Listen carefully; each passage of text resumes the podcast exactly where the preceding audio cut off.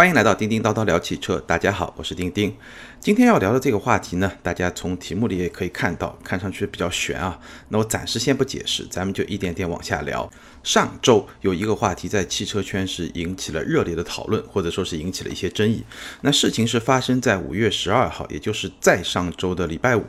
蔚来汽车的。那款超级跑车 EP9 在纽北刷新了一个新的速度记录吧，时间是六分四十五秒九零零。那蔚来呢发表了一个声明，声称呢自己是刷新了纽北的量产车的圈速记录。那这么一件事情，在社交媒体，包括在微博啊、在知乎啊、在微信的公众号里面呢，就引起了比较大的一个争议。我看来看去呢，特别有意思啊，争议的焦点围绕在量产车这三个字上。争议的话题很多都围绕在，哎，未来的这款限量几辆，现在已经生产了七辆，计划还要再继续生产十辆，限量生产十辆这么一款车，它到底算不算是量产车？哎。很奇怪，这个话题正好集中在这么一个点上，而没有去讨论，哎，这个速度记录背后代表的一些东西。那到底算不算量产车呢？我大概研究了一下，如果说我们把这个成绩放在所有的在纽北跑圈的这个车里面，它应该能排到第三。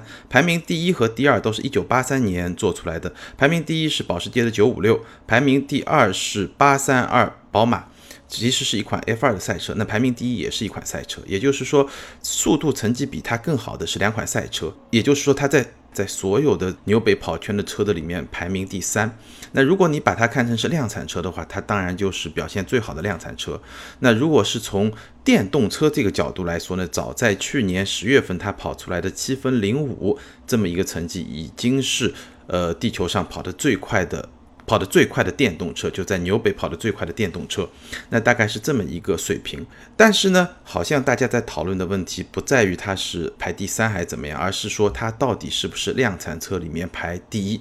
什么是量产车呢？其实没有一个统一的说法。我看了一下，基本上有两种标准。第一种标准呢，是在某些国际赛车比赛里面，B 组赛车、C 组赛车，当年呢为了限制呃某些车厂为一场比赛度身定制一款赛车来参赛，所以呢，在某些赛车比赛的规则里面呢，其实有的，有些比赛可能规定你的产量必须到五十辆以上，那你算是量产车，你可以来参加比赛。有的呃比比赛规则规定是二十五辆，我看到过这两个数字都有，可能还有别的我没有注意到的。那这个规则我刚才说了，它是为了防止某些车厂为某一场比赛度身定制一款赛车，造成不公平。如果你要生产到五十辆、二十五辆以上呢，你的成本就会比较高，所以在一定程度上能够避免车厂为某一场比赛来度身定制一辆车。但是也确实发生过，有些车厂为了参加这个比赛，他去生产二十五辆、二十六辆、二十七辆，这种情况都有发生过。这是第一个标准。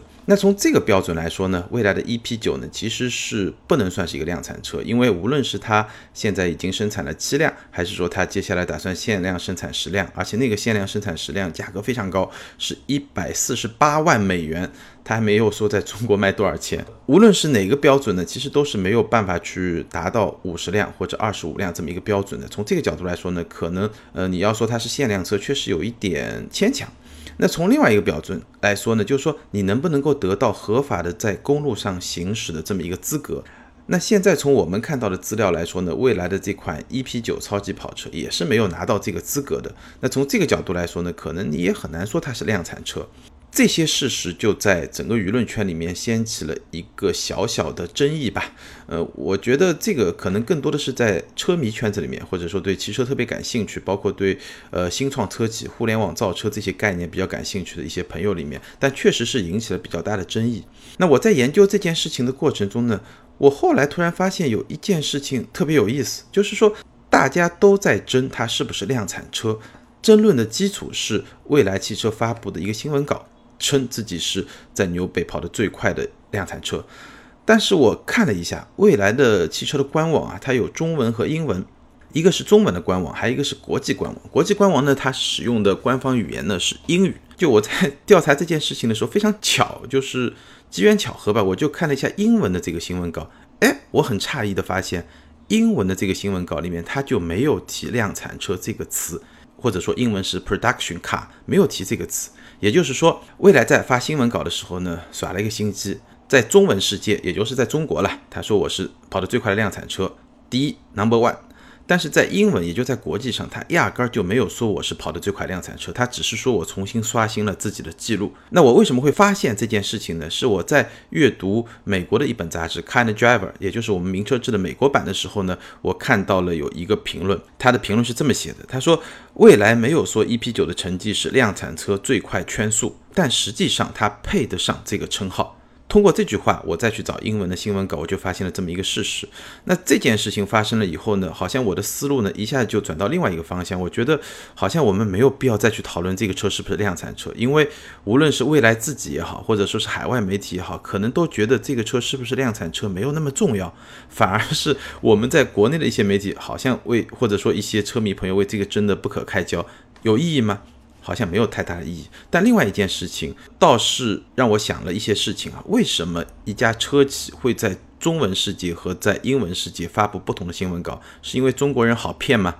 然后呢，我也就跟咱们这个圈子里面做公关的、做市场的一些朋友、圈内的朋友简单的交流了一下，确实他们说，尤其做 PR 的一些朋友告诉我，他们确实在发英文新闻稿的时候会更加的谨慎。也就是说，他的措辞啊会更加的保守，而在中文新闻稿的这种发布过程中，可能会相对更加激进一点，就这个尺度把握是不太一样的。那这个现象，其实我觉得我能理解，因为我们看到现在我们的舆论圈里面，真的是你很难说是一个很安静，或者说一个很纯净，或者说一个比较规矩的一种状态。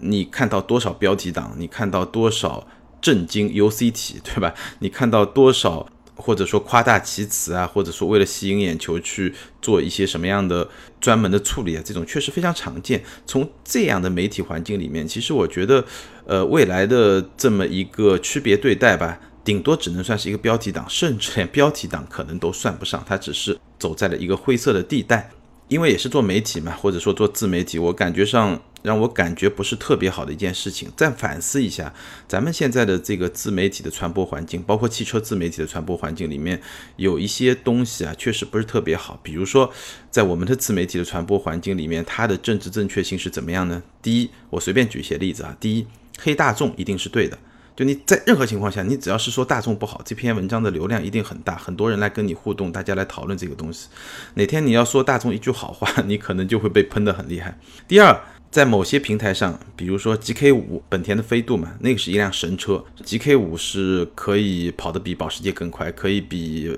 法拉利更牛逼，可以怎么样都可以，那是一辆神车，这个是神圣不可侵犯的一辆神车。更普遍的现象是什么呢？更普遍的现象，我觉得。在咱们这个，我就说汽车自媒体，包括很多别的自媒体，立场远远大于事实。就是说，我记得有一个好像是原来做调查记者的一个朋友，他说过一句话，写过一篇文章，他说现在事实不够用了。怎么说呢？任何一件热门事情发生，任何一款热门车型发布，大家都急不可耐的想要去发表一些观点，而这些观点可能根本就不是基于一个事实，或者说。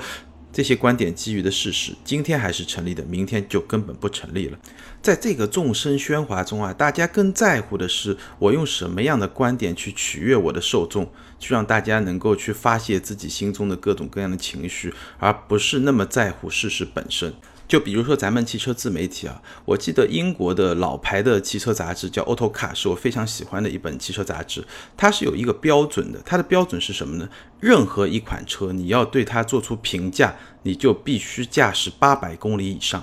但我们现在的车评，可能大部分情况下你连八十公里都没开到，甚至有些车评人吧，他根本就没有碰过这辆车，根本就没有看到过这辆车，只是说网上一些资料，他就。敢去做这个车评，更别说我驾驶过，驾驶过八十公里、八百公里以上，这个确实是一个非常浮躁的环境。但我不是说你没开过这个车就不能说这个车，当然不是这个意思，因为每个人说的角度不一样。像我比较习惯于从产品本身、从技术本身、从体验本身来说这个车。那我其实给自己定下一个标准，就是百分之八十以上的车，或者说严格来说，所有我说的这个车，如果我要去讨论它的产品，应该是我开过的。最初是这么一个标准，包括我在做节目的时候，呃，我跟刀哥我们也聊过，就是这是叮叮叨叨这个节目，我自己给自己确定的一个标准。那后来呢，这个标准坦率的说啊，我没有坚持。现在我能够做到百分之八十以上的我们在节目里聊的车是我自己亲自开过的车，然后是我把自己的感受来分享给大家。但也有一些车呢，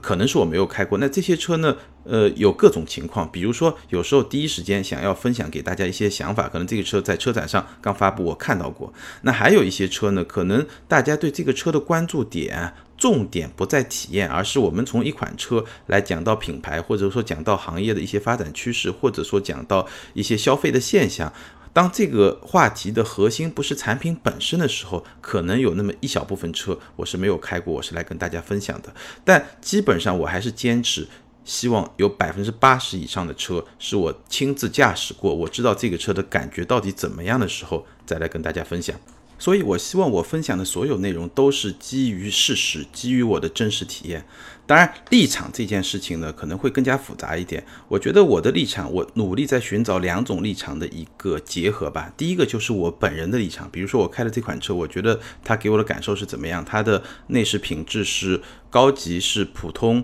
是比较差、是廉价或者怎么样？这是一种。第二种呢，我会去。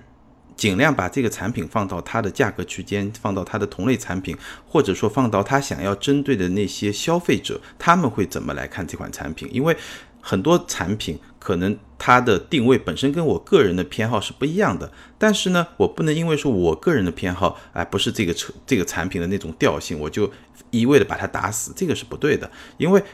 我们的用户里面有一些消费者，可能正是他想打的，也正好对这款车感兴趣。所以我在这些时候，我会努力把自己想象成他的一些潜在消费者的一些立场。那通过把这个两个立场结合起来，把我的一些专业的积累、我的一些看法和我假设的、我假想的他的消费者的立场结合起来，这就是我评价一款产品所基于的事实和立场。当然，有时候。好的产品不代表好的销量，好的销量也不等于好的产品，所以很多东西还是有一些主观的东西在里面。那我能做的呢，只是尽量基于事实，然后把我自己的理解和感想与大家来分享。那么未来在纽北圈速这件事情上，在中文世界和在国际世界，通过两种不同的新闻稿来描述这件事情本身，其实也已经证明了，或者说是从一个侧面反映了咱们中文世界的媒体环境。确实不是特别好，这个可能要大家进一步去努力吧。好，我们回到 EP 九在纽北刷新这么一个圈速成绩的这么一个话题。其实这个话题啊，我个人觉得，包括我刚才说了，海外媒体的看法其实也差不多。就是 EP 九这个车到底是不是量产车啊，没有那么重要。未来造这么一个车去纽北刷圈速，它的目的其实和法拉利啊、奔驰啊参加 F1 是一样的，就是我在赛场上。我在包括未来也参加了 Formula E 嘛，就电动方程式。我通过造这么一个超级跑车，我要干嘛呢？一方面要验证我的技术和生产工艺，这个是从产品的层面。那至于说这个。技术和生产工艺具体下沉到哪一款具体的产品上，那可能要具体问题具体分析，对吧？另一个层面呢，从品牌建设的层面，其实无论是纽北跑圈速也好，参加 Formula E 啊这电动方程式啊这些，或者说就像传统车厂参加一些顶级的汽车赛事也好，它的目的都是一样的，我能为我的品牌建立一个势能，而这个势能。在一定程度上，在一定的机缘下，其实是能够释放到我的量产车上去的。EP 九能够刷新纽北的圈速六分四十五秒九零零，这个成绩非常优秀。它至少证明了几件事情。首先，从产品层面，蔚来已经克服了超重车身对纽北圈速的影响。因为我们知道，蔚来 EP 九这个车啊，光是电池就有六百多公斤，而我们刚才说过，跑得最快的那个圈速记录的保时捷九五六，整台车才八百多公斤。那我们知道啊，就是零到一百加速，比亚迪秦也能做到四点五点九秒，对吧？唐也能做到四点九秒，这个其实是电动车它与生俱来的一种优势。但是跑纽北那是另外一码事情，跑纽北需要的是你的动力和车重有一个比较好的比例，你的最高车速和你的过弯时候的下压力、过弯的速度一个很非常好的平衡。那这些东西本来其实并不是电动车的强项。那未来通过这个车刷新了这个圈速，它解决了几个问题。第一个，操纵车身对跑圈速的一个影响；第二个，长时间大功率放电的散热问题。我记得美国版的 Car and Driver，曾经对特斯拉在赛道上做过一次测试，在那条不到六公里长的赛道上，特斯拉只跑了半圈，然后呢，它这个车就因为过热保护，电池的过热保护进入了一个保护的程序，也就那个时候它已经没有办法再去释放它全部的扭矩和能量来继续跑赛道了。所以这个问题是电动车要跑赛道必然要面临的一个问题。当然，这是两款车，EP9 是一款跑车，而特斯拉 Model S 是一款轿车，你把它这么来比，可能也不是很合理。但无论如何，至少说明未来已经掌握了呃长时间大功率放电的散热问题。我怎么样去降热这个问题，在赛车层面已经解决了。民用车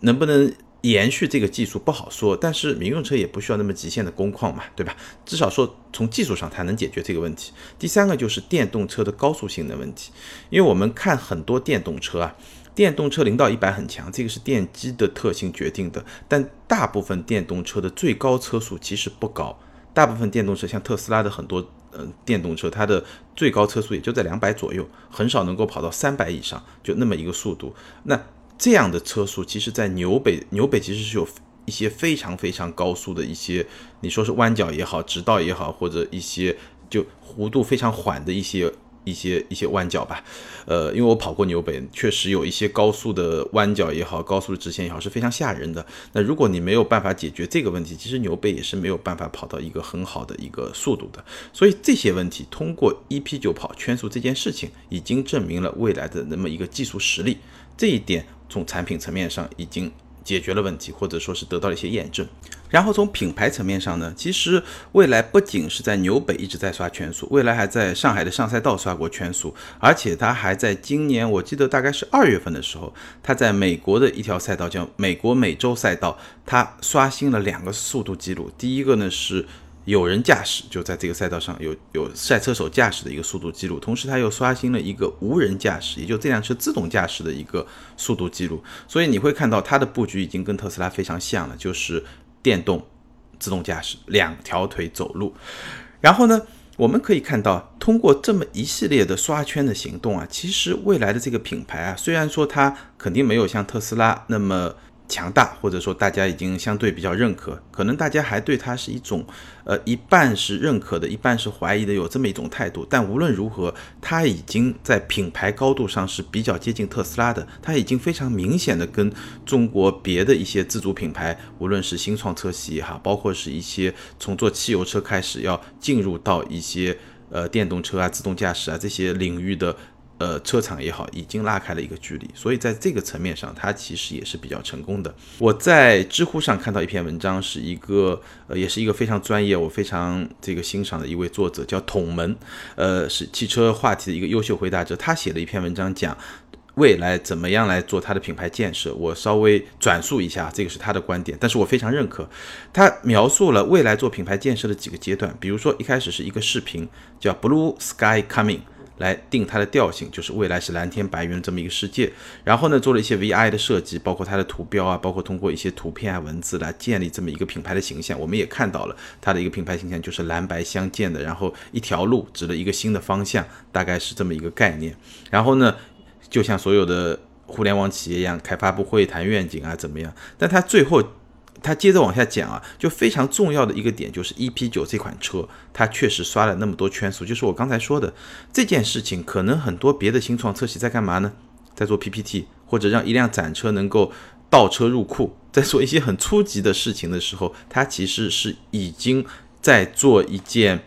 我怎么说呢？是比较国际范儿的一种品牌营销的一种方式，品牌传递的一种方式，而且它的整个战略的都是非常系统化的，都是非常有计划性的。其实我们看到未来这个做法，其实跟特斯拉非常像，但特斯拉那边的掌舵人是 Elon Musk，大家都很熟，不用说了。然后统门呢，他又指出，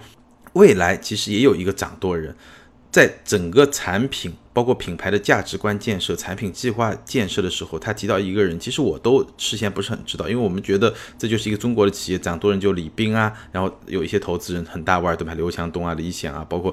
那个马化腾啊，对吧？就非常大腕的一些一些投资人。但他讲到这个人呢，叫马丁里奇。后来我去查了一下，确实是这个马丁里奇是谁呢？马丁里奇曾经当过玛莎拉蒂的 CEO，当过福特欧洲区的总裁，也当过马自达的全球董事总经理。然后他在未来。汽车刚刚成立的时候呢，是蔚来汽车的二号人物，仅次于董事长李斌。然后这个二号人物呢，在介他的介绍中呢，就是这个二号人物是帮助确立了整个未来公司的价值观，包括它的产品定义。然后做完这些事情，而且他也帮助李斌是招募了未来最初的那么一个初创团队，那个团队真的是非常的豪华，就是阵容还是挺强大的。然后呢，在干完这些事情以后呢，他就转而去做超跑，就是 EP 九这个项目和 Formula E 这个比赛，他就专注于这这两件事情。但很遗憾的是，这个。也算是一个大牛啊，在二零一六年，也就是去年呢就去世了，那也算是未来的一个损失吧。所以未来的整个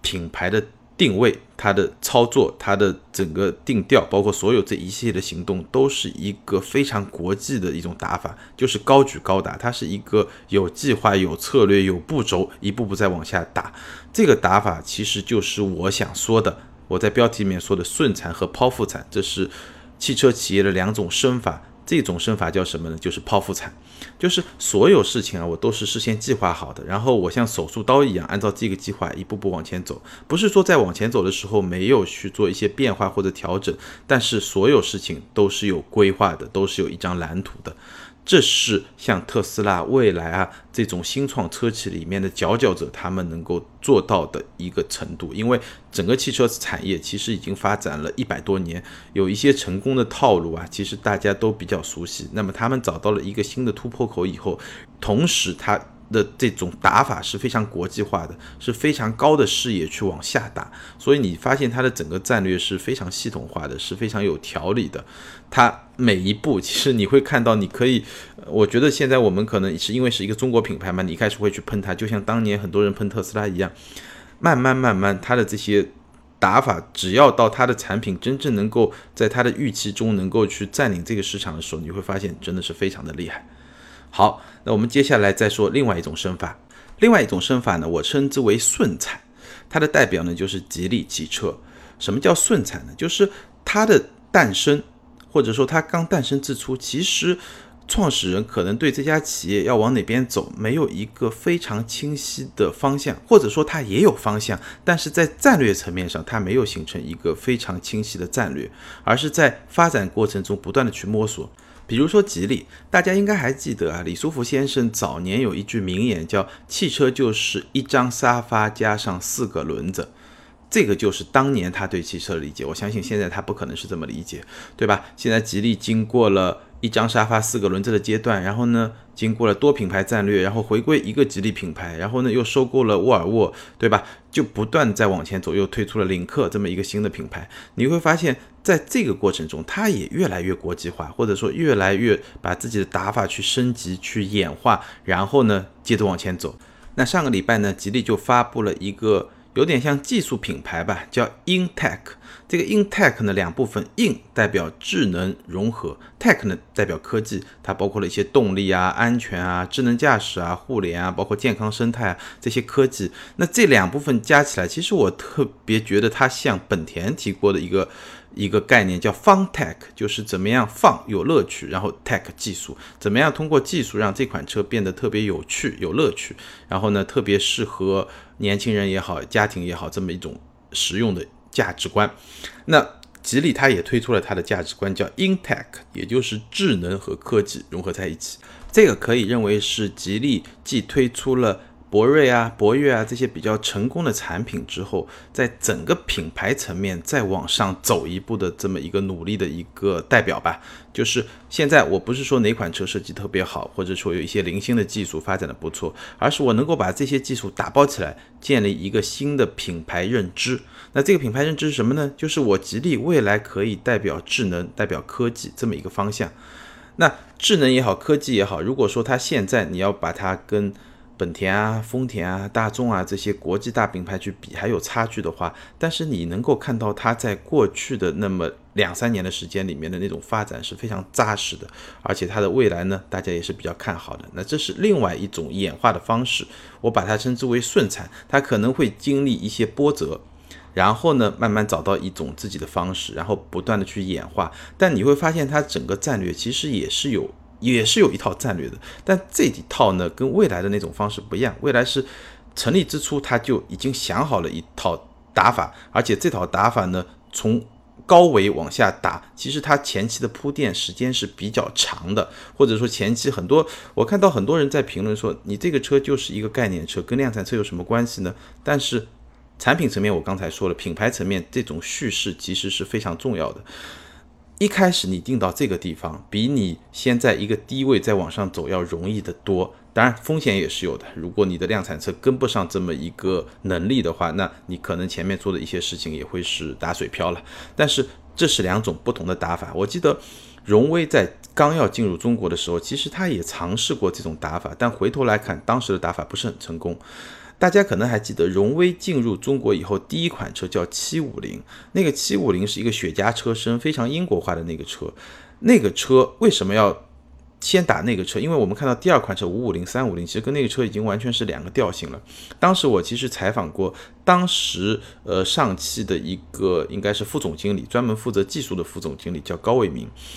呃，我问高总，我说为什么第一款荣威的七五零和后面的五五零、三五零这么不一样？你们既然是这样，为什么当初要引进七五零？那他当时给我的解释是这样的，就是说他们认为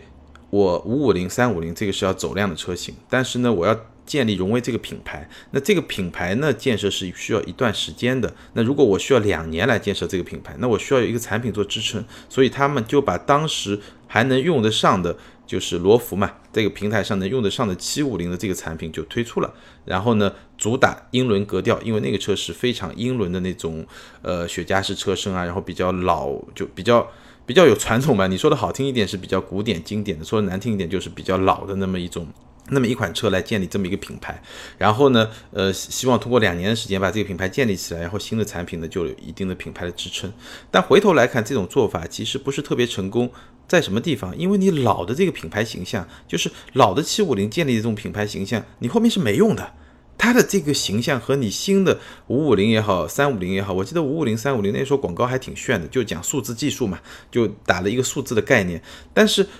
这个概念跟七五零给大家的印象是割裂的，所以这个策略最后证明就不是特别成功。包括五五零啊、三五零后面他打的那些数字概念，其实没有很好的产品来做一个支撑。那直到去年 RX 五。出来了，然后今年 i 六出来了，也就是说，它重新找到了一个互联网的这么一个概念，跟阿里合作。但与此同时，不仅仅是这个概念了，其实还包括它的整个产品的设计啊，包括它的技术的这些平台的内核啊，其实都有了一个非常明显的提升。然后。在这个基础上，又打了互联网一个非常好的概念，打了一个热点，大家能够认可的这么一个概念，然后才有了 RX 五的成功，才有了现在 i 六也是，我看这个销量各方面成绩也不错。接下来还要出一个 e i 六，就插电式混动，来跟现在市场上的像秦啊，包括像别克的 v l a t Five，就这种车来做一个竞争。那其实它也是走了一条弯路。那我觉得荣威最早他想。做的打法就是一个新的品牌，我用新的打法，但结果发现，哎，不对，或者说他的思路还是传统的，不是特别成功。那他最后也是走上了一条演化的道路，就是在既有的经验上不断的去演化。当然，这两种方式你也可以理解为是两类不同的企业在各自所处的环境和各自的处境中找到的一种最适合自己的方式。我觉得对于我们每一个人来说啊，这两种工作方式也是特别值得我们去借鉴，或者说结合自己的情况去做某种选择和组合的。所以我觉得汽车这个产业啊，真的是一个非常有意思的产业，而且随着智能汽车。自动驾驶，包括电动车这些新概念的不断的出现，整个产业不断的演化。喜欢车的朋友啊，我觉得你不仅能够说，我通过呃观察这个产业，我来挑选自己最喜欢的车，最能给我激情的车，让我生活更加丰富的车。其实我们也能从这个产业的牛人身上学到很多很多东西。所以我觉得汽车的世界真的是非常的精彩。好，今天就聊到这儿。大家如果对今天我们聊的这个话题有兴趣呢，可以在下方评论留言。当然，也请大家多多点赞。大家如果有兴趣来跟我交流呢，可以关注我的个人微信公众号“钉钉说车”。我刚刚在这个公众号里呢加了一个按钮，通过这个按钮呢，你可以加我的个人微信，然后我会把喜欢车的朋友呢拉到一个群里，大家平时可以不间断的来交流互动，聊一些跟车有关的话题。好，今天就聊到这儿。听到最后的都是好朋友，感谢大家的支持，拜拜。